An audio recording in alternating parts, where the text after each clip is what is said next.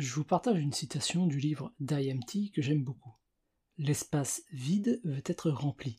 Ça signifie que dès que vous avez un trou dans votre emploi du temps, vous allez le remplir. Et très souvent, ce sera avec une activité qui ne vous apporte rien et que vous aurez choisi par défaut. C'est parce que vous ne savez pas quoi faire, entre guillemets, que vous allez vous perdre sur les réseaux sociaux, Internet ou devant la télé. C'est ce que nous dit également la loi de Parkinson.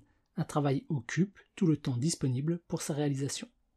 Si vous fixez une semaine ou un mois pour réaliser la même tâche, elle sera faite en une semaine ou en un mois parce que l'espace vide veut être rempli.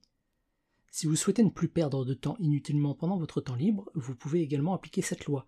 Décidez à l'avance de ce que vous ferez même durant vos périodes de repos. Optez pour une activité et faites-la en pleine conscience, parce que vous avez décidé de la faire. Mettez une intention dans votre activité. Même naviguer sur les réseaux sociaux, à partir du moment où c'est un choix décidé, assumé et avec une intention en tête, ça peut être discuter avec un ami, rechercher l'inspiration, etc., et non pas un automatisme qu'on réalise pour boucher un trou dans son agenda, eh bien ce sera toujours plus bénéfique que ne rien faire.